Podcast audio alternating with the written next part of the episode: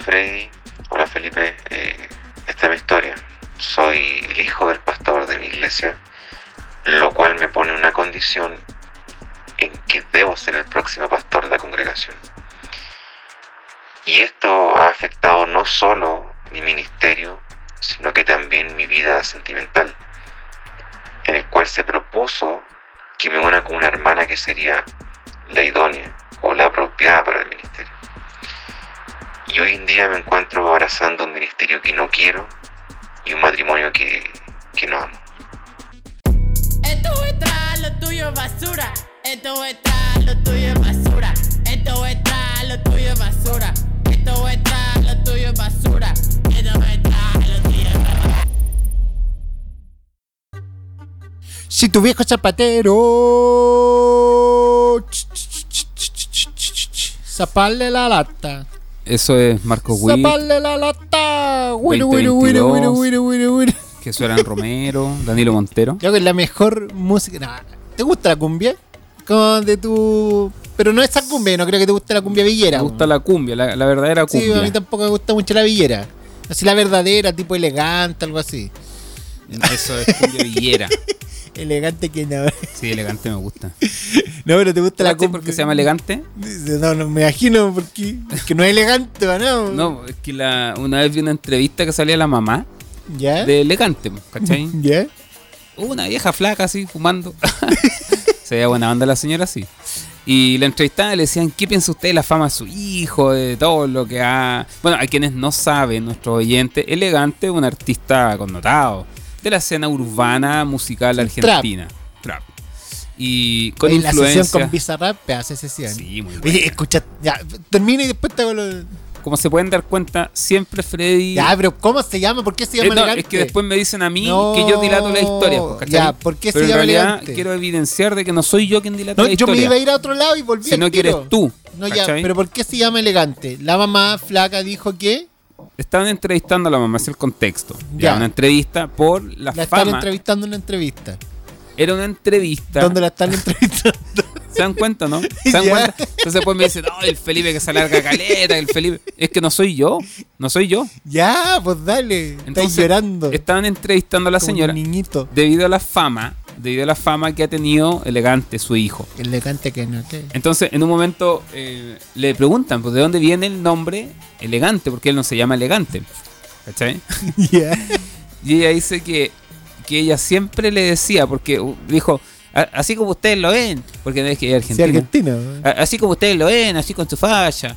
Y, Falla. y- y se levantaba en la, en la mañana, ¿qué mañana? Tipo una, dos de la tarde. o sea. y yo ves que lo veía, lo llamaba a comer y aparecía con una pinta y yo le decía, y yo, porque dicen yo, y yo, y yo le decía, ay, mirá qué bonito, es que elegante, qué elegante. se puso Y por eso se puso, porque todos los días la vieja le decía elegante. Ay, qué, ay, qué elegante. Y se puso elegante. Eh, tú, tú estuviste mucho tiempo en Argentina, estudiando todo. Y, Sí, y ahí lo frecuentaba. nunca se te pegó el acento. Así como que tú estás ahí dos semanas y se te pegaba. Y no, no. Nah. no. Con Iván Zamora, ¿no te acordáis de la entrevista? Y no, Con la verdad que. No, la verdad que los viajes siempre iban y vuelta. No. No, saludos, saludos a la Connie que se fue a Argentina. Eso no.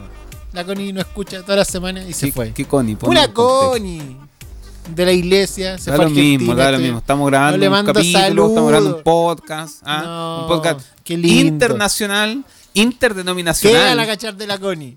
¿Qui- ¿Quién es, ¿Quién es la Connie? ¡La Connie! Ya. Em, Oye, ¿Qué? último capítulo. Oh, pero, ¿cómo tiráis la noticia así de golpe y porrazo, Freddy? No, aquí yo creo que. Pero, ¿cómo? O sea, partimos mal, pues vamos en nuestro No, minuto no. 3.40 No, y es luego la tiráis así. Y luego- o sea, algo que a nosotros nos costó caleta, decidir, soltar, ¿cachai? Y llegáis y la tiráis al toque. que yo creo que tenemos que empezar con esta noticia. Ma- mala manera de empezar. Mira, po. les contamos. No, no, espera, si espera. no hay esperanza en el futuro, no se trabaja en el presente. O sea, No, quizás muchos van a pagar aquí y chao, no van a seguir escuchando el capítulo. Que les contamos. Somos. Eh, que- pero deja hablar contexto. Somos. Este es el último capítulo. Y estamos llenos de pega. Ya no pudimos grabar la vez pasada y a nosotros. Nos, De no- hecho, la relación entre nosotros también se está minando. Sí, ya, es Hemos que. tenido muchos conflictos internos Entre nosotros. Ya verlo así como harto, ya para la cosa ministerial era algo, pero para más para grabar y De hecho, mis verlo. vecinos piensan que vivo con él. No, y en verdad, la Polé se puso celosa. Entonces, Mariel también. entonces ya llegamos a un punto donde tenemos que decidir eh, dejar de grabar. Así es que hemos tomado la decisión De que este sea el último capítulo. de esta temporada. Porque, porque se nos viene Sí. nuestra ya tercera Sí, temporada. así que los que saben, vamos a parar. Lo más probable es que una o dos semanas y no sabemos bien. Pero para que se venga una, una nueva temporada a full. Eh, ya estamos trabajando eh, con todo, diseñador, todo ¿Cómo para estáis que. trabajando, Freddy? Eh, los Espera, espera, diseñadores espera, están espera, trabajando. espera, espera. ¿Cómo que queremos decirle algo? Nosotros Ya, Mira, vamos al ya. contactamos un Vamos ilustrador. Yo hice todo el este y, y dijo, ya, eh, yo quiero seguir, dijo el Felipe, porque el Felipe No, es como no dije, detallista. no, dije yo quiero seguir. Felipe, tú soy cuático con los Te dije, diseños. déjame, dame el paso para hablar con el Sí, ilustrador. porque no tiene confianza en que yo lo haga bien. No Entonces, es que no él- co- no es que no confíe en ti. ya, eh, que no tengo el gusto que tú tienes. Es que no, es, no es que yo quiera imponer mi gusto. Es que tú tenías. El Felipe es cuático, es cuático en esa cosa. Y me dijo, ya, yo le hablo al ilustrador, no te preocupes, dile y dale el paso a mí. No. Hoy día llego, esto pasó hace dos semanas. No fue así. Freddy, ¿cómo te- perdón, Felipe, ¿cómo te ido con el ilustrador? Eh, no hablando, no hablando con el No, ilustrador. no. Freddy siempre manipula las cosas. ¿Cómo que no? Mientras estábamos contactando al ilustrador, yo en un momento le dije, Freddy, en algún momento de esta conversación, este trato que tendremos con esta persona, tú dame el pase para yo poder hablar con él y ver el tema de la imagen, qué sé yo. Ok, me puso. Ya, Esto por ok. Instagram. Y tengo registro de eso. Ya, Tengo un ok registro. y un ok, Ok. dale, yo le te doy el ¿Qué pase. entiendo yo con ese ok? Ok, tomo lo que tú me estás diciendo, voy a hablar con el ilustrador, le voy a mencionar que tú vas a hablar también con él y yo te aviso. Y no me avisaste nunca. No, eso es lo, tu- que, lo que tú entendiste de lo que Eso es, cualquier persona que nos está oyendo No. y entiende el diálogo que estoy exponiendo Freddy, aquí. hace eso. Ok, lo hice. No, Pero, no fue una orden. Felipe, era, una era, propuesta. era hacer un mensaje. ¿Tú qué crees Entonces, que me demorar dos días? Yo pensé me que estabas demorando eso. en hablar con el ilustrador. Tú me dijiste eso, le puse ok y al mismo tiempo. Ya, ¿sabes qué más? le puse clic en todo por y hoy. le puse Y de esta manera llegamos al final de de todos los capítulos. No, ya, esta temporada. Que termino muy enojado. No, pero está buena esta temporada. Nueve capítulos bien buenos. Este es ¿Nueve el noveno. capítulos? Este es el noveno, sí. Mira. Y la próxima van a ser 10. La primera fueron 8, este 9, la próxima 10. Vamos a terminar haciendo 40 capítulos en la Oye, y se nos vienen eh, a cada transición entre temporada y temporada, podría ser un envío, podría ser, No, digo. no es que podría ser, tiene que ir. Ok, un envío podría ser. Sí. Se- se- es que esto quiero decirlo. Se vienen concursos. Oh, Se, se vienen y premios. se vienen nuevos auspiciadores. Sí. Más adelante los vamos a decir, más adelante vamos a ir informando, pero Ya, Es más, eh, co- como nos vamos a seguir en las próximas dos semanas, sé que quizás vamos a tener un premio por Instagram. eh, éjale. Y, y porque no, como no podemos sortearlo Es por- que esta tercera temporada, se- de hecho, vaya ya, desde ya, descargando Amazon Prime, vaya descargando Netflix para que pueda seguir conectado con la tercera temporada. Sí, no, esto no es solo Spotify, vamos, y Dante Gebel nosotros, siempre.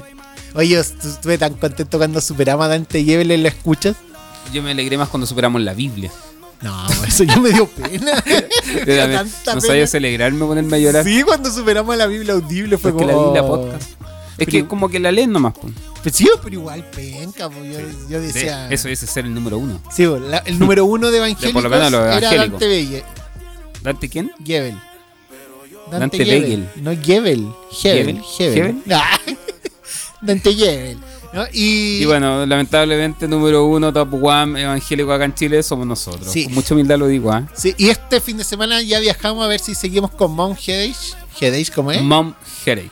Headache. Dos temporadas y no te que no una nomás. Dos Mom's temporadas. Headache. Mom's Headache. No, no, no, no me sé el nombre. Pero voy a verlo este fin de semana. Ahora me toca a mí. Ruégale, por favor, que siga con nosotros. Vamos a ir. Porque esas cervezas son realmente excepcionales. Sí, exquisito. Así que recuerden, arroba Mom's Headache. Vayan a Mom's verlo. Headache. Headache. Vayan a, a verlos. Están All sacando. Ayer yo vi que ya está ahí cocinando todo, así con las mejores cervezas en ese sentido. Así, exquisito. Entonces, quiero hacerte una pregunta. Una pregunta que se ha vuelto viral. Una pregunta que yo he escuchado mucho y a mí me llamó la atención. Y creo, tú que soy cuadrada y que te da tu lecer y tu volada filosófica, ¿qué pensáis? ¿Qué hay más? ¿Puertas o ruedas? una pregunta Como, profunda. como puertas o ruedas. ¿Qué hay más en el mundo? ¿Puertas o ruedas? ¿Qué cosas hay más en el mundo? ¿O Sí. puertas ¿O ruedas? o ruedas? Sí. Mira, la idea es que no que lo pensé rápido. Puertas. ¿Por qué? ¿Puertas? Sí. ¿Seguro? Sí. ¿Por qué? Porque solo pienso lo siguiente. En un edificio, ¿Ya? ¿cuántos departamentos aproximados promedio hay? Pongámosle 100, 200. ¿Ya? Ya. Ya hablamos desde ya, 200 puertas más la puerta de entrada. Aparte las puertas para los dormitorios y los baños que tengan esos departamentos. ¿Ya? Aparte, si cada uno de esos habitantes tiene un auto, ya sumamos cinco puertas. O tres puertas. Si Ya. es que el auto tiene dos puertas. Claro. Y, y- pero, y si nos vamos al pensamiento de ruedas. Los juguetes tienen ruedas. Los scooters tienen ruedas. La rueda de repuesto del auto. Las bicicletas tienen ruedas. Y, Claro. no, y, no sabe- y los juguetes, hay muchos juguetes con ruedas. Los metros, los trenes. Em, yo creo que hay más puertas. ¿Tú estás seguro que hay más puertas? Sí, porque se ocupan puertas para estas cosas. ¿Cómo para qué? Pa' entrar a las entrar y para salir no vamos. ¿Para qué quieren más puertas? Sí, pero Para cerrar, para abrir. Sí. No, yo creo que hay más ruedas. Yo- yo vi por lo menos en mi casa, ¿Tú de verdad crees que hay más ruedas? sí. No Porque, todos tienen auto. pero es que tú estás pensando en lo grande, en serio, los juguetes, pequeñas cosas que tienen ruedas. ¿Qué más tiene rueda aparte de los juguetes y los autos? Los scooters, las Ya, porque las bicicletas, casitas muñecas de las Barbie las motos. tienen puerta. ¿Sabías que en gran parte de China e India, que es lo más grande del mundo, hay más motos y bicicletas que autos? Sí, puede ser, pero todo eso gente que anda en moto en bicicleta viene en una casa.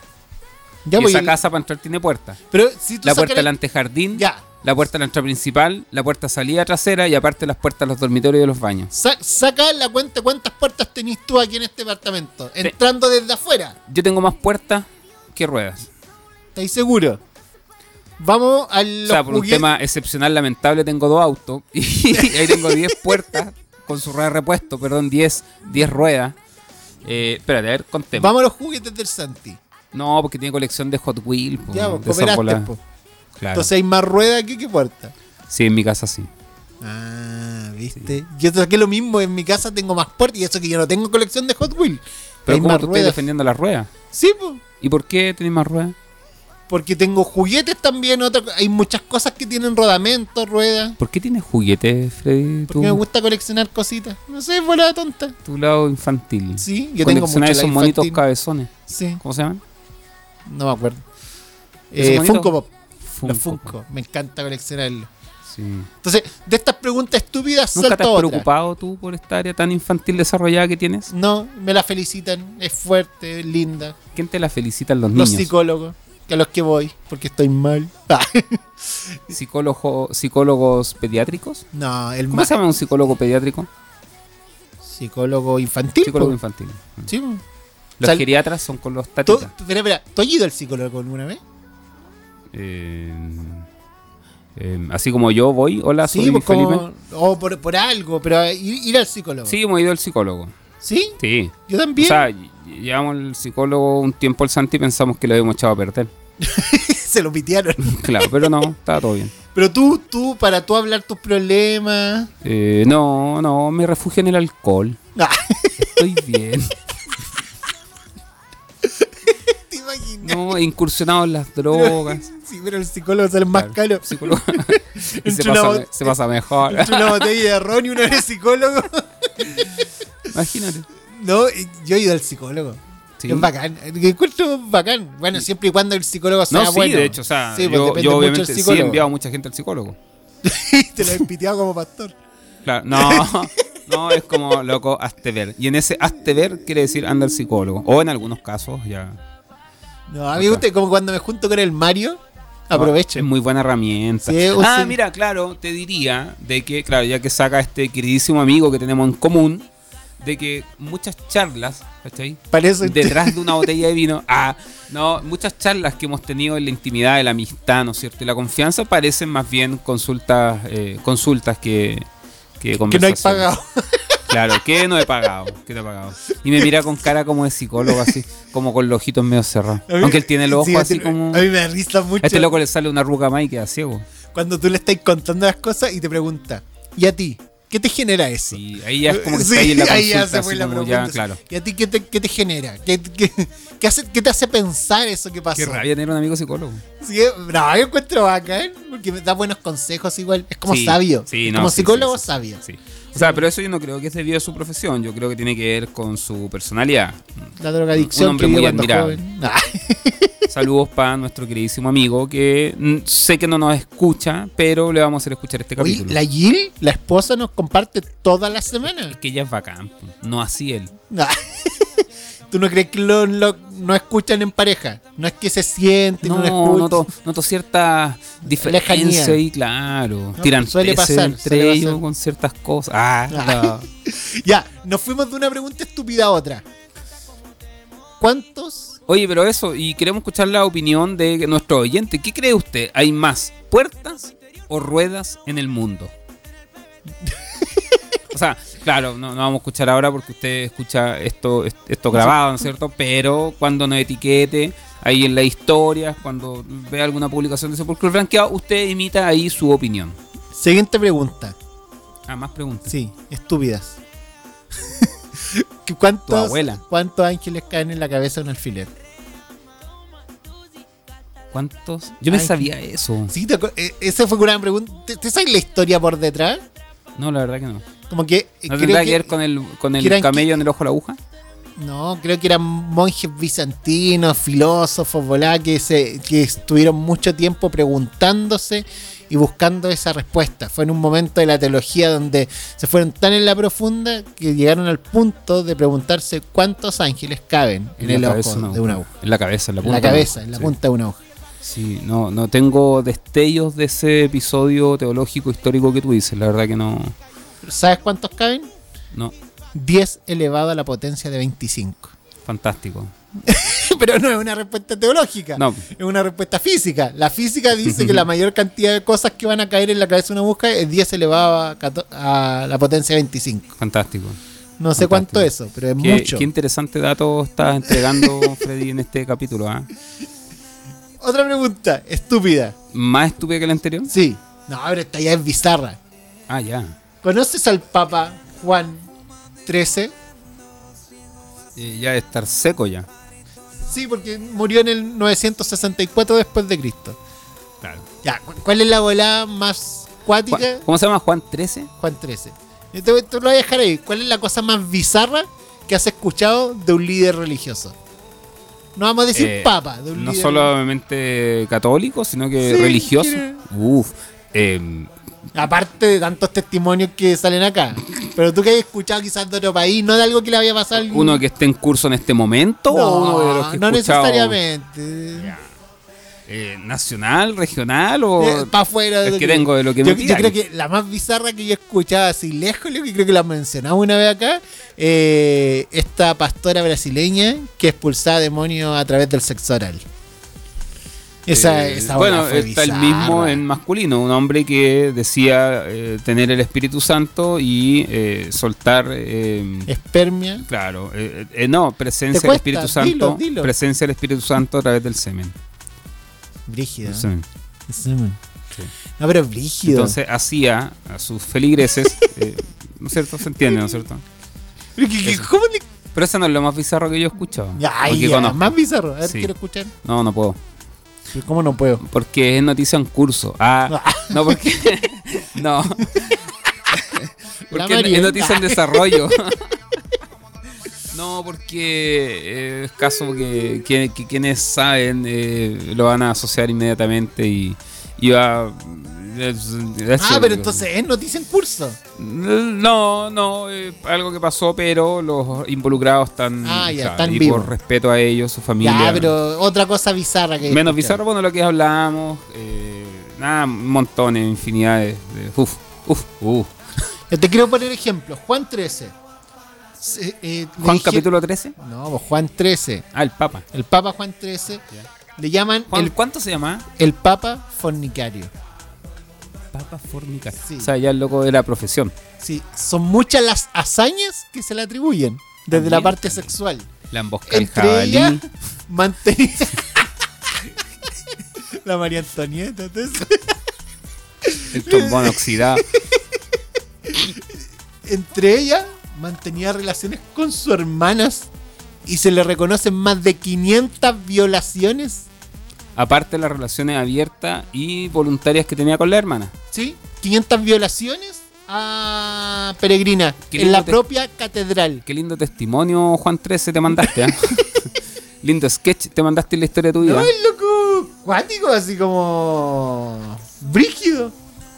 Más que brígido. No, es loco. Loco da miedo. Eh, el Papa Bonifacio VIII. ¿Lo has escuchado? Eh, no, me suena Bonifacio, pero no sé por qué. Quizá alguna vez he escuchado su nombre, pero no. Nació en el 1294. ¿Mil cuánto? Perdón, fue, fue Papa entre el mil- 1294 Ya. y en 1303. Nació en el 1235. Ya. Se le llama el Papa del Poder. Wow. El Papa del Poder. Punto es que firmó una encíclica papal, que es como una bola donde. como lo que es Sí, ley sí, sí, para un- ellos, sí. donde se, se declaró rey del mundo. Se autoproclamó. Se autoproclamó Rey rey, del del mundo. Y se fue a guerra contra Francia, contra el rey Felipe VI, Felipe IV. Fantástico. ¿Y cuál fue el resultado de esa guerra? Pero lo mataron. Corta. Cortado. Pero el loco se declaró rey del mundo. Así. Así como. Yo creo mucho han aspirado a eso. ¿ah? Así aquilado. No, ese es loco. Eh, Sergio III. Eh, espera, disculpa, ¿a qué se deben estas intervenciones con los papas, historia? ¿Para dónde? Quiero entender para dónde vas. ah, vamos a llegar a la historia Ya, ah, del, ya. del poder. Ah, ya, perfecto. Dale, continúa. que no te gustan. No, no, está bien. sí. Tú tenías otras cosas mejores. No, no, no, pensando. ¿Tenía en algo que aportar? Freddy avanza, por Pero favor. Prosigue, prosigue. Sergio III. Oh, qué fome. Le ha llamado el Papa esclavo de los vicios. El punto. Ya, ¿qué? Yo conozco a varios pastores. ¡Ah! ya sé para dónde vas. El Papa de los vicios. Era el loco ya agilado. Vicioso. Sí, pero no solamente Eso, eso, Tilín. sino que mató a su predecesor para él ser rey. Y se lo fumó. ¿no? Y después Se lo tomó. Esto es lo más cuático. Mató a todos, absolutamente a todos los que competían para ser papa después de él. Para que el único que quede fuese su hijo. Mira el loco, ¿eh? Le aseguró, le aseguró el futuro. A su hijo. Así bueno, esa historia me suena muy cercana. a todo. Claro, quizás no tan sangrienta, pero Pero sí con el mismo sentido. Nos vamos acercando a la historia. Ya nos acercamos. Ya voy entendiendo. Eh, Viste, yo tenía todo un camino recto, derechito. Sí, Wow. no, muy bien. ¿Y tú te sentaste a estudiar la historia de los papas antes Sí, de venir acá? sí, uno se mane- Es que Claro. tú para ti esto es sentarte y hacerlo, ¿cachai? Para Claro. mí es formar todo esto. Claro, claro, tú estudias. Sí, Por eso dijiste que iba a venir hoy día en la mañana y no viniste. Loco, tuve un problema. Un problema. Cualquiera puede tener Es que- problemas es que si yo no te hablo, no me avisáis de tu problema. No, pues que yo tengo. O sea, lo cual me da a entender que se te olvidó. Tengo dificultades ministeriales que uno vive en, en su proceso. Ya, que- pero un simple, oye Felipe, mira lo que teníamos acordado, no va a ser así porque... No, Felipe, te fuiste de vacaciones y me dejaste tirado y no subí un capítulo por eso. creo que es tercera vez que me sacas Felipe. de que me fui de vacaciones. Pero te fuiste de vacaciones y me dejaste tirado. Y me seguiste. Me dijiste, Felipe, Freddy, Freddy, después de que nos Ya, vayamos de ya, vacaciones, Sana tu corazón, una semana me quieren batuquita y vuelvo. corazón. Tres semanas ya en el, en el sur de Chile. Carretera Australia y te queda la trompa y mismo. Ya en la carretera No austral. fueron tres semanas, En la autopista austral. fueron dos semanas. Ya, una semana en Batuquito, dos en la autopista austral. Bueno, no, da lo mismo, Freddy, da lo mismo. Ahí- Continúa con las historias de tus papas, ¿ya? Sí, todo porque, ¿sabí? No, pues ya vamos a ir a la historia. Esta era la forma de ingresar a la historia. Ah, ¿Cuál era la historia? Ah, ya ahora me acuerdo. Oh, este tema, bueno, eh, bueno, para que vamos a repetir la historia de inicio, ¿no es cierto? Por aquí eh, hay varios ¿Para tópicos ¿Para que creo que es necesario, eh, creo que es necesario eh, tocar, ¿no es cierto? Y tiene que ver, yo no sé, yo propongo dos aristas. Una, No, Esta no, no me cosmovisión gusta eso. Yo que existe. tres. Sí, o sea, pues, claro, para eh, abrir el diálogo, ¿ya? Eh, una, esta cosmovisión en cuanto al eh, ministerio, el llamado, esta, este, ¿cómo se llama? Esta visión apostólica, ¿no es cierto?, del ministerio, del pastorado, que se practica, ¿no es cierto?, en muchas órdenes eh, cristianas, Pero no, no entiendo. evangélicas, ¿A qué te refería eso? protestantes. Ah, es que esto tiene un inicio, ¿cachai? En cómo se entiende el ministerio, el llamado pastoral. Ya, ¿y cómo se entiende? Porque nosotros lo entendemos como algo, ¿no es cierto? Obviamente que nace en el corazón de Dios, en el cual Dios nos invita a hacer y bla, bla, bla. Cualquier persona puede hacer y conectar, sentir, responder, en fin. Pero existen órdenes religiosas, doctrinales, que quiero ser bien Líneas amplio. teológicas. Claro, líneas teológicas, que no entienden el llamado al ministerio o el pastorado de esta manera, sino que a través de la imposición. Por ejemplo, yo soy pastor, estoy investido de un poder y de una autoridad que me da la facultad de orar por ti o ungirte a ti y traspasarte o transmitirte, ¿no es cierto?, aquello que a mí también me fue entregado. Eso se llama, ¿no es cierto?, eh, apostólica. ¿Por qué? Porque viene de la época de los apóstoles. Ahora entiendo. ¿Cachai? Eh, hay muchas, eh, o sea, yo diría que es muy fuerte, yo diría que es la que más se practica, por lo menos acá en Chile, dentro de las iglesias evangélicas. Exactamente. Es por eso que vemos este efecto, ¿no es cierto?, que se da de papá pastor, Hijo, hijo, pastor. pastor, nieto pastor, y así sucesivamente. En el cual no necesariamente tiene que ser por un tema de linaje, de sanguíneo, ¿no es cierto? Sino que ahí se entremezclan otras cosas. Sí, ahí, ahí yo voy, porque yo normalmente, más que una reflexión teológica, yo veo, eh, te voy a ser sincero, yo veo una reflexión económica. O casi... Es que esos son los temas que se mezclan porque ya se vuelve, no, el- o sea, el ministerio, ¿no es cierto? Es más contundente en también un tema que confluyen aquí herencias. Sí, po, porque siempre voy a recordar eh, X personas con las que yo conversaba y hijo pastor. Y yo, como tú sabes, yo también soy hijo pastor y conversamos, obviamente él de otra denominación. Y, Pero tú no eres pastor porque, porque no, papá es no, pastor, para nada, sí. po. Para lo y- cual, dentro de estas órdenes teológicas, doc- eh, se da, da po, por sí. claro. No, yo me acuerdo que conversamos y para él. Es más, en Ah, esta historia, déjame En terminar esta la historia, lecera. él tiene que ser pastor. Sí, sí. Conversamos con este chico y, y me contaba su historia de. Como se pueden dar cuenta, yo pastor- a ti no te interrumpo cuando tú hablas. No así tú, cuando yo estoy relatando un contexto. Ah, entonces ella, por eso dicen que el, que el Felipe, que el Felipe es el que se dilata. Prosigue. Eh, se olvidó. ya, el punto es que yo conversaba con este loco y me el decía. respeto es lo ya, más importante en un diálogo". Quédate callado. Eh, y conversamos con este cabro y me decía, no, que, que él pastoraba y todo. Y yo le decía, bueno, pero tómate un tiempo, reflexiónalo. Eh, y él me decía, no, es que es un problema para ellos porque eh, el templo es del papá. Claro. Y yo decía, ya, pero ¿cuál es el problema de eso? Eso es muy común. Sí, es decía- muy habitual. Decía, es es que muy tú no normal. entendí. Eh, eh, es la, la inversión. Y, y- y lo- y ellos también lo ven desde una mirada muy espiritual y que yo se lo aplaudo. Y que quiero decir eso. A mí me sorprendió cuando encoché la historia por detrás. Que decir, este templo, eh, este templo va y lo, lo compramos porque yo vendí mi casa como hijo, mi papá vendió su casa, mi hermano vendió su casa. Es que yo ahí pongo un pause. Claro, tú dices, qué lindo. O sea, Me desde- sorprendió. Claro, desde tu mirada. Sí, ¿Por po. qué? Porque desde tu mirada, como tú entiendes el ministerio, ¿no es cierto?, el pastorado, tú lo entiendes como un acto noble, bondad, sacrificial de, de dar. Pero desde la mirada, en como, no sé de qué me está hablando, pero esta persona te lo comentaba, claro, se puede entender como un sacrificio que estoy dando, pero estoy en el fondo invirtiendo. ¿Por qué? Porque, claro, yo vendo mi casa, mi hijo vende su casa, mi hermano vende su casa y nos vamos a comprar algo mucho más grande en el cual va a ser nuestro.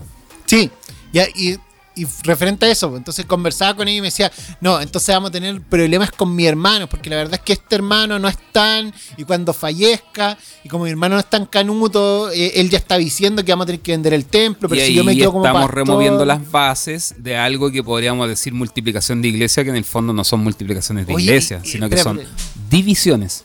Yo, yo quedaba para adentro y lo escuchaba y decía, pero ¿tú podéis perder el templo? Sí, y yo decía, ¿y por qué no se lo dejan a la iglesia? Y él me decía, ¿cómo, cómo dejárselo a la iglesia? Y decía, Desde sí, su mirada po. no te entendían. Sí, para nosotros es obvio, es decir, ninguna iglesia desde nuestra dominación es de los pastores, pues eso sería un absurdo. Claro. Excepto Iglesia Centro, todo lo demás. cada Ey, ya, Mira, eso. no- mejor mm, mejor mm. ni hablemos Sí. que se lo te va a doler. Sí, sí, sí, sí. Voy a, voy a emitir mis comentarios esta Una lágrima. Ya. Eh, ¿Y de quién es el templo? Nada, y Segunda, 2-0 Freddy. 2-0. eh, Bueno, oye, de- para quienes les salta la duda, debido al veneno que esta víbora que está al lado mío está tirando, eh, debo decir que Centro no tiene templo por si acaso, y menos está a nombre mío. no, y, y si alguien tiene un arriendo por Santiago Centro. Es más, es más, nada de lo que hay en Iglesia Centro, o sea, iluminación, equipo, nada es mío. En realidad Felipe no tiene nada. Yo tengo mis cosas, mi casa, gracias a Dios. No, y. Pero vamos al punto. Entonces yo cuando conversaba con esta persona me sorprendía Mi mucho. ropa. Me, me sorprendía mucho cómo esa capacidad de no entender. A mí me costaba entenderlo y a ellos les costaba entender cómo nosotros manejamos los recursos. Partí hablando de Cosmovisión. Y a mí me pasaba, y, y- y quiero decirte algo, a mí me pasó que en un momento yo quise entenderlo a ellos profundamente, me costó, pero sí admiré algo, la capacidad que tienen de dar. Y yo quiero, siempre me sorprende, me sorprende. La capacidad que tienen Sí. de dar es potente. Quizás porque también tienen detrás esa, esa mentalidad de inversión. Sí, es que aquí pasa algo que, que es súper- creo que es necesario separar. Porque, claro, no estamos hablando de personas, o sea, una persona que fue criada, formada, forjada con esta cosmovisión que entiende el ministerio o el hacer iglesia así, no estamos hablando de gente perversa, gente malvada, No, no. Personas nobles, eh, personas... eh, De hecho, algo similar sucede con los fariseos, ¿no es cierto? Siempre se nos enseñó, se nos ha enseñado que la clase Eran religiosa imperante en la época de Jesús eran como los enemigos, eran los malvados, eran, eran gente mala. Y los fariseos eran gente piadosa, eran religiosos piadosos, que claro, debido a su cosmovisión, ¿no es cierto?, chocaban, entraban en conflicto con el actuar de Jesús. Hasta que se lo echaron. Sí. no, pero también... Perdona que le haya contado el final de la, de la película mucho, ¿ah? Pero también lo que me pasa es que también me paro desde una mirada que yo no sé si es tan buena nuestra administración de los recursos. Entonces, a mí me gustaría pararme diciendo, no, ellos lo hacen mal y nosotros lo hacemos bien. Pero seamos Mm. sinceros, desde nuestra mirada, pucha, hay un montón de cosas que, que no se dan, Que ¿cachai? solamente uno como pastor sabe. Sí, bo, y que tú decís, pucha, eh, te, pongo un ejemplo y aquí ah, voy a tirar una volada brígida. Ah, a mí me pasa mucho que, obviamente, nuestras iglesias, que tratamos que sean sanas, tratamos de todo corazón que sean iglesias como, pucha, bacanes, donde acoge- acojamos a todos, todo bacán, lindo. Entonces, a mí me toca conversar con chicos que dijeron, vengo a una iglesia tóxica donde lo di todo, trabajaba hasta las 10 de la noche, tenía que diezmar el 30% y ofrendaba el otro 10% y todo. Y yo decía, oh, qué fome, oye, no, aquí venía una iglesia que no te vamos a exigir cosas, libertad, todo. Pero después no hacen nada acá. Y me pasa mucho, así como que, ¿qué onda? Y, y yo les digo, oye, pero ¿te gustaría eh, trabajar en tal ministerio? No, pero es que cómo, es que esto, esto, otro. Y así me pasaba mucho. Y al final, mucha esta gente que venía herida, ah, Claro. eh, aquí no daba ni siquiera un poquito. Claro. O sea, en realidad eh, toco este tema y como tú bien dijiste, no con el deseo, no con el, el- el afán de eh, imponer cuál es mejor, cuál es peor, sino Sí. que estoy hablando de las distintas miradas que se dan, los cuales nos llevan a situaciones como esta. O sea, una persona que se ve abrazando un ministerio que no quiere abrazar Ah, no, eso ya es brígido. y se ve viviendo, un- y aquí hay algo peor, un matrimonio que no ama. Sí, que, que, que lo lleva. Y, y ahí sí van todas estas cosas. Es decir, yo me imagino en sus zapatos, eh, en un momento donde en la iglesia y tu papá te empieza a presionar. Y, y desde Claro. chiquitito en la iglesia, yo soy hijo pastor y me acuerdo de haber dormido en la banca. Pues, es decir, desde chiquitito en la iglesia te empiezan a meter en ministerio y todo. Oh, y más y más y te empiezan a dar Hasta el día responsabilidades. de hoy te durmiendo en la banca. y, y después No, con, broma. no, y después con otras cosas. Y, que en verdad yo me sumergía en él, eh, en lo que estaba pasando, y me dijeron, en algún momento quizás él se vio que solamente estudió teología y no estudió otra carrera. Es que Y- no estudió. No estudió, y después entonces su única entrada de dinero era la iglesia. Y después no solamente su única entrada de dinero era la iglesia, sino que esto otro y esto otro. Y se fueron sumando cosas hasta que él se vio sumergido en un ministerio que no quiere y con un matrimonio que no desea. O sea, conozco un poco más en profundidad este, este caso y, y claro, la verdad que tiene eh, raíces muy profundas, muy profundas. Sí. Tú tocas, ¿no es cierto?, en parte eh, un conflicto no menor. O sea, en el cual tu verdad, tu verdad así eh, sola, tu verdad eh, anónima, tiene que ver con vivir una vida prácticamente que no quieres. Ya Sí. sea un ministerio y un matrimonio, una familia. Pero no puedes sacar tu verdad. O sea, uno dice, bueno, una verdad así debe salir a la luz. Pero claro, poniéndonos aquí en los zapatos de esta persona, o sea, no, no, no justifico, ¿no es No, cierto? es Pero no. claro, en, en sus zapatos, él se ve imposibilitado de sacar esta luz a la verdad. Esta, Esta verdad, verdad a la luz. ¿Te das cuenta que siempre invierto las cosas? Mientras no se te invierta en otra en un drama. Entonces, claro, sacar esta verdad a la luz es primero que todo destruir su familia. Sí, no, eso ya es cuático. Destruir su familia y segundo, destruir un ministerio. Sí. Y un legado también que viene eh, eh, recayendo sobre sus familiares, parientes. Sí, entonces, cuando nos sumergimos en este tema de cómo se construyen los liderazgos, eh, es brígido. Cómo se construye el ministerio pastoral. Es decir, no Sí, so- eso, no solo el ministerio pastoral, sino que también el liderazgo dentro de la iglesia. Sí, O sea, en base al poder. Claro, esta imagen eh, apostólica, ¿no es cierto? O línea teológica que, que cree en esta, en, en esta manera, digamos, de abrazar el ministerio, también trae implicancias en el liderazgo. Y esto yo lo veo muy presente dentro de muchos creyentes. Mucho, lo veo mucho, mucho, mucho, mucho, mucho. Te lo grafico de la siguiente manera. Una persona que llega a la iglesia y típico, ¿no es cierto?, pide hablar con el pastor. Pastor, yo, bla, bla, bla, ¿eh? y yo estoy a total disposición. Pastor, lo que usted me diga, pero a la hora que sea, yo aquí, yo puedo servir en esto, yo sirvo, señor, pastor, usted, mm, típico, típico, típico, típico. ¿Qué veo yo cuando se me sienta, ¿no es cierto?, una persona enfrente mío y me dice eso? Esa persona está entendiendo el ministerio como algo que tú decís y él lo obedece. como algo que se le asigna, ¿no es cierto? Sí. y entiende al pastor como aquel quien reparte los cargos. Entonces, él manifiesta su total disposición, pero al hacerlo inconscientemente o muchas veces conscientemente, te está delegando la responsabilidad a ti. Mm. Porque yo ya te dije, yo ya te dije que estoy full dispuesto a servir en lo que sea, ya te hablé mi área, mis preferencias, entonces yo ahora qué hago? Me siento a esperar que el pastor me dé un cargo, me asigne un ministerio o me llame para algo. Mientras eso no suceda, yo aquí permanezco sentado.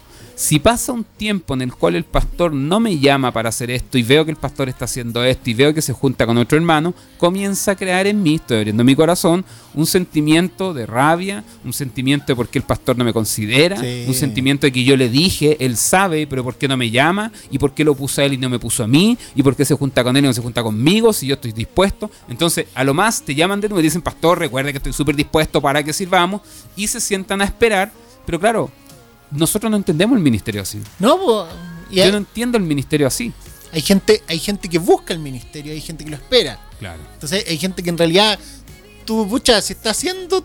Esto es súper importante. También en, en entender que el ministerio se reconoce desde la gente. Es que ese No es, desde el pastor. Ese es el tema. Entonces, la Ese gente es la que reconoce tu ministerio. y Por, lo, por mientras que tú lo estás actuando, tú lo estás haciendo, tú lo estás trabajando, la gente va. eh, Que es la misma manera en como nosotros entendemos el pastorado. Yo no soy pastor porque yo digo ser pastor. Tú no eres pastor porque tú dices ser pastor. Tú eres pastor porque tienes ovejas que te siguen, ¿sí? una, una iglesia que te invita a ser pastor. que reconoce, que tu reconoce. pastorado. Entonces, Cosa que, claro, puede ser tan lógica, ¿no es cierto? Pero no es así. O sea, lo normal, lo general, a vivir estos procesos ministeriales o pastorales son a través de la imposición. Entonces, es el pastor quien reparte los cargos, es el pastor quien asigna los ministerios o el pastor quien tiene la autoridad, la investidura de ungir o tocar y hacer otro pastor. Y, es brígido eso porque también afecta mucho a los ministerios de los chicos. Entonces van eh, chicos, chicas que nos preguntan, ya, es que el pastor no me pesca para tal ministerio. Decir, eh, ¿y la, demás gente lo reconoce en ti? Sí. Eso. Entonces, dale. Ahí, ahí yo me paro fuertemente y de hecho doy gracias a Dios porque mi experiencia ministerial no fue así. Entonces cuando viene alguien y me dice, no, es que en mi iglesia no me reconocen, no es que mi pastor, yo digo, ey, ey. O sea, cuando tú estás respondiendo a algo que Dios está poniendo en tu corazón, algo que nace en el corazón de Dios, o sea, que, que sea impedido, que tú te veas impedido de ejercer tu ministerio, yo creo que el desafío sí que muchas veces no estamos dispuestos a abrazar es ejercer ese ministerio guardando la comunión. Eso, sí. Es ahí en donde se generan los conflictos y los distanciamientos. Y ojo, aquí voy a decir algo que veo mucho y me preocupa, lo vengo viendo hace muchos años y sé que es muy común. En el ámbito misionero se puede ver muy claramente y se ve muy fuerte esto. Y quizás estoy metiendo la pata, la cabeza en la pata. ¿Viste? Iba a decir algo al revés, la, la pata en la cabeza de los caballos. Pero no, es La cabeza, la pata. en la pata de los caballos. ¿Y por qué siempre te ha pasado eso? Sí. ¿No has ido al psicólogo? Em, se me fue. De los misioneros. Ah, y vaya a en el a- no, no, Yo sé a se quién. ve en Yo sé de quién vaya a hablar. No, no estoy hablando de alguien puntual. No, el ministerio, todos lo conocemos. Me llama. No, no, tampoco estoy hablando de un Todos ministerio. cachamos de quién. No, señor. No, digo que no. No estoy hablando de un ministerio en particular ni de una persona en particular. Ya. Sino que algo que he visto mucho, sobre todo, o sea, eh, en, es- en el ámbito, ¿no es cierto? Misionero. Misionero. ¿Ya? Y es de que, claro, he conocido cantidades, pero 100 es más, es más. Te diría que la mayor cantidad de misioneros que conozco son aquellos que no se congregan, no tienen iglesia, ¿cachai? En comparación a quienes sí son parte de una comunidad de fe. Y el discurso típico es, no es que mi iglesia no me apoya, no es que mi iglesia no apoya las misiones, no es que mi iglesia no... Cosa que lo hemos hablado, ¿no es cierto? O sea, una iglesia, ya una iglesia que se jacte de apoyar Guapa, las guapa. misiones, es algo que Uchu, uchu. es ya eh, distorsionado, ¿no es cierto? Todo creyente es llamado a la misión. Ahora, sí Y es después muy... hay, mis, hay eh, ¿cómo que se llama? Escuelas misioneras que se transforman en iglesias. Claro, y que al final, o, o claro, pero no queriendo ser iglesia. No. Y que claro, en, dentro de su discurso No son está- ni fu ni fa. es que tienes que congregarte. Entonces, ¿qué pasa? Para su- solamente cumplir a esa regla, a esa norma ¿cachai? que se dice, en el cual la mayoría no cumple, en realidad la persona, claro, busca una iglesia, una comunidad para decir, pucha, me congrego. Pero en realidad no está vinculado, no está el corazón en vincularse, ser parte, echar raíces en una congregación. ¿Por qué? Por diferentes motivos. Ahora, no solo en el ámbito misionero, he conocido pastores que afirman, dicen ser pastores y no tienen iglesia. Me ha pasado montones de veces. Personas que han llegado, de hecho, a mi misma iglesia, que no es mi iglesia, la iglesia de Cristo, pero me dicen, eh, yo soy pastor. Ah, qué bien, eres pastor, súper. ¿Y cuál es tu iglesia? "Eh, no, es que no tengo iglesia. Pero ¿cómo no tienes iglesia, pero eres pastor? Sí, soy pastor. ¿Y de qué eres pastor? De una iglesia. ¿De cuál? No es que no tengo iglesia. pero eres pastor, sí soy pastor. ¿Y por qué dices que eres pastor? Porque soy pastor. Porque un día sentí el llamado, lo abracé, oraron por mí, me ungieron y soy pastor. ¿Y hace cuánto tiempo que no tienes iglesia? Uh, hace como 12 años, pero soy pastor. No, hay, hay mucho. No, eso Y sí. esto es muy común, me ha pasado Sí. no, más de una vez, montones de veces. No, y es cuático, es muy, muy cuático porque finalmente. Soy predicador, soy evangelista, soy misionero, soy esto, soy esto. otro. Y, no, claro, es, construyen un ministerio. Sí, ¿y por qué? Porque me impusieron mano. Porque alguien dijo que yo tenía O tal porque alguien me ministerio. dijo. ¿Cuánta gente Sí. no ha hablado con ellos? Es que no, es que en realidad me dijeron, tú vas a ser un, no sé, eh, predicador, tú vas a ser un misionero.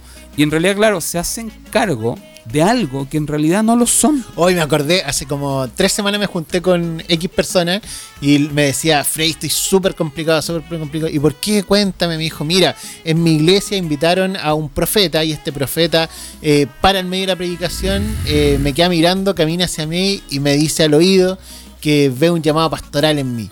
Y yo le dije, oh, mira, qué lindo, ¿y cuál es lo que te complica? Que yo no quiero ser pastora, po.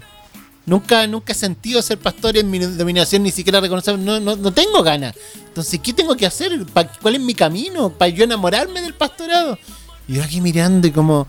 Eh, ¿Por qué? Porque el profeta lo dijo. sí, po, y O sea, te tenía como he conocido decirle... eh, matrimonios de personas que se han casado y no se aman. Bueno, aquí tenemos un caso también que da inicio a esta historia, en el cual se consuma en un matrimonio, en una unión de dos personas, respondiendo a lo que otros dicen que debe ser. He conocido cantidad de matrimonios que, y porque, es que estamos juntos y no nos amamos. ¿Y por qué están juntos? Porque una hermana, una profeta, un profeta, un hermano, un pastor, un líder dijo que nosotros teníamos que... Ah, y así podríamos estar mucho, mucho rato. Hoy, cuático, este me, me- me- nos llevó a, a profundo. Es- O sea, que hable, abre un tema... ah, que abre muchas cosas. Mira, yo siempre... Y tocamos uno de los puntos, puntos nomás que tú ibas a hablar al inicio. Los Ah. dos puntos que yo dije que íbamos a hablar. Ah, Ah. ¿Y cuál es tu tercero? No, ni no había tercero, era para irme contra ti nomás. es para llevarte la contraria. Sí, ¿no? bueno. Mira, eh, algo que, que creo y abrazo en este caso Ese de, era mi tercer punto, el que voy a decir ahora. de- Dale. de un pastor muy amado, muy querido, mi pastor, que él siempre decía, y sé que dice, el, el ministerio Siempre tiene decía rostro. que sí que dice. El ministerio tiene rostros. Y es de que, claro, punto uno, quizás aquí ya cerrando, ¿no es cierto?, o dando un par de directrices a algo que quizás te pueda confundir que has oído a través de este capítulo. Punto uno, el ministerio tiene rostros. El ministerio no es eh, solamente una función, el ministerio no es, eh, no sé, algo que se te asigna, un cargo. Ministerio, ¿no es cierto?, tiene eh, emparentada su palabra, ¿no es cierto?, la raíz etiolo- su etimología en menester. Menesteres, ¿no es cierto?, son las labores que propias de un hogar, de una casa. Los menesteres de una casa son hacer aseo, ¿no es cierto?, sacar la basura, hacer las camas, eh, en fin, todas las tareas propias de un hogar. Los menesteres de la iglesia, ¿no es cierto?, no hablando solamente en un ámbito de aseo, sino que son, tiene que ver con suplir necesidades. Es por eso que, claro, el pastor siempre dice, el ministerio tiene rostros, porque no es, ¿cómo decirlo? No es el cargo, sino que el ministerio siempre se vacía en personas, en realidades, en contextos. Y es así como nosotros entendemos de que el ministerio, ¿no es cierto?, sea el ministerio que tú desarrolles, primeramente nace en el corazón de Dios. Y luego tú respondes a esa invitación que Dios está haciendo. En realidad, nada nace en nuestros corazones, ni siquiera la adoración. Eso ya es otro tema. Y algo que quería sumar es que incluso nosotros los pastores eh, somos, somos tal cual como tú y como los demás, dirigidos de la misma manera. Referente al ministerio no hay una forma diferente, no es que mi papá, mi papá es pastor, yo voy a ser pastor, no es que mi abuelo, es que alguien me impuso mano, o que crecí entre la iglesia, no. El pastorado es algo que simplemente Dios pone en tu corazón y la gente lo reconoce. Y No es por linaje ni No. tema de herencia. Así que, querido amigo, amigas, si hay algo que les puedo decir, busquen el ministerio, corran la carrera de la fe y abracen eh, eh, el ministerio que Dios ha puesto en su corazón. Y bueno, no puedo terminar sin eh, darle un consejo a este hermano, pastor que nos comparte esta historia. Y, ¡Arrepiéntase! y algo que, no sé, trato de dimensionar y me pongo serio para decirlo porque eh, es fuerte. Estamos hablando de familia, estamos hablando de ministerio. Pero como muchas veces decimos dentro de nuestra iglesia, de hecho es parte de la visión que, eh, que intentamos de la mejor manera y con la mejor disposición vivir, y es de que es mucho más eh, válido o valoramos mucho más una asquerosa mentira que una hermosa... eh, eh, no, perdón. Una asquerosa verdad que una hermosa mentira. Eso. Es mucho más valorable. Se te está dando vuelta todo. Sí, pues, y me volviste a turbar. Es mucho, es mucho más válido, ¿no es cierto? Una eh, Asquerosa, asquerosa verdad. verdad que una hermosa mentira. Exactamente. Eso. Porque claro, estás eh, viviendo una realidad que no es real.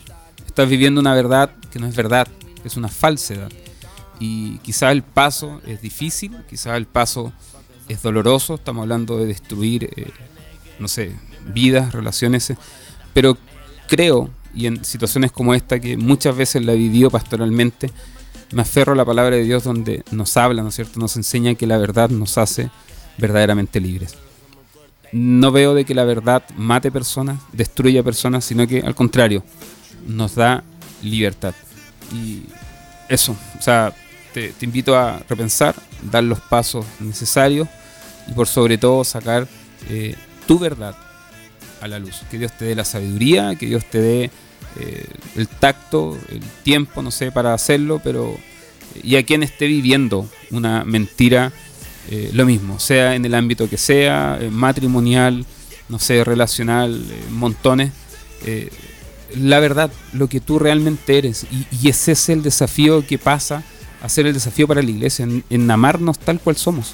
No tener que construir un personaje, ¿no es cierto? No tener que mostrar una máscara, una careta de algo que no somos, sino que realmente ser como somos. Así es, así queridos fariseos, fariseas, este es el último capítulo de esta segunda temporada, nos vemos en dos, tres semanitas más, así que para que estén atentos a las redes sociales, se vienen nuevos auspiciadores, nuevos concursos, y obviamente tiempo lindo, va a seguir compartiendo.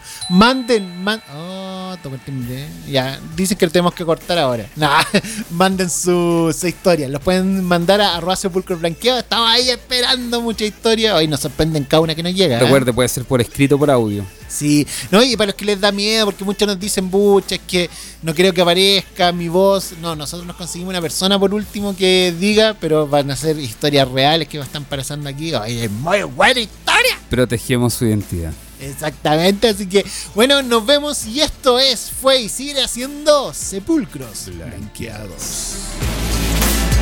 A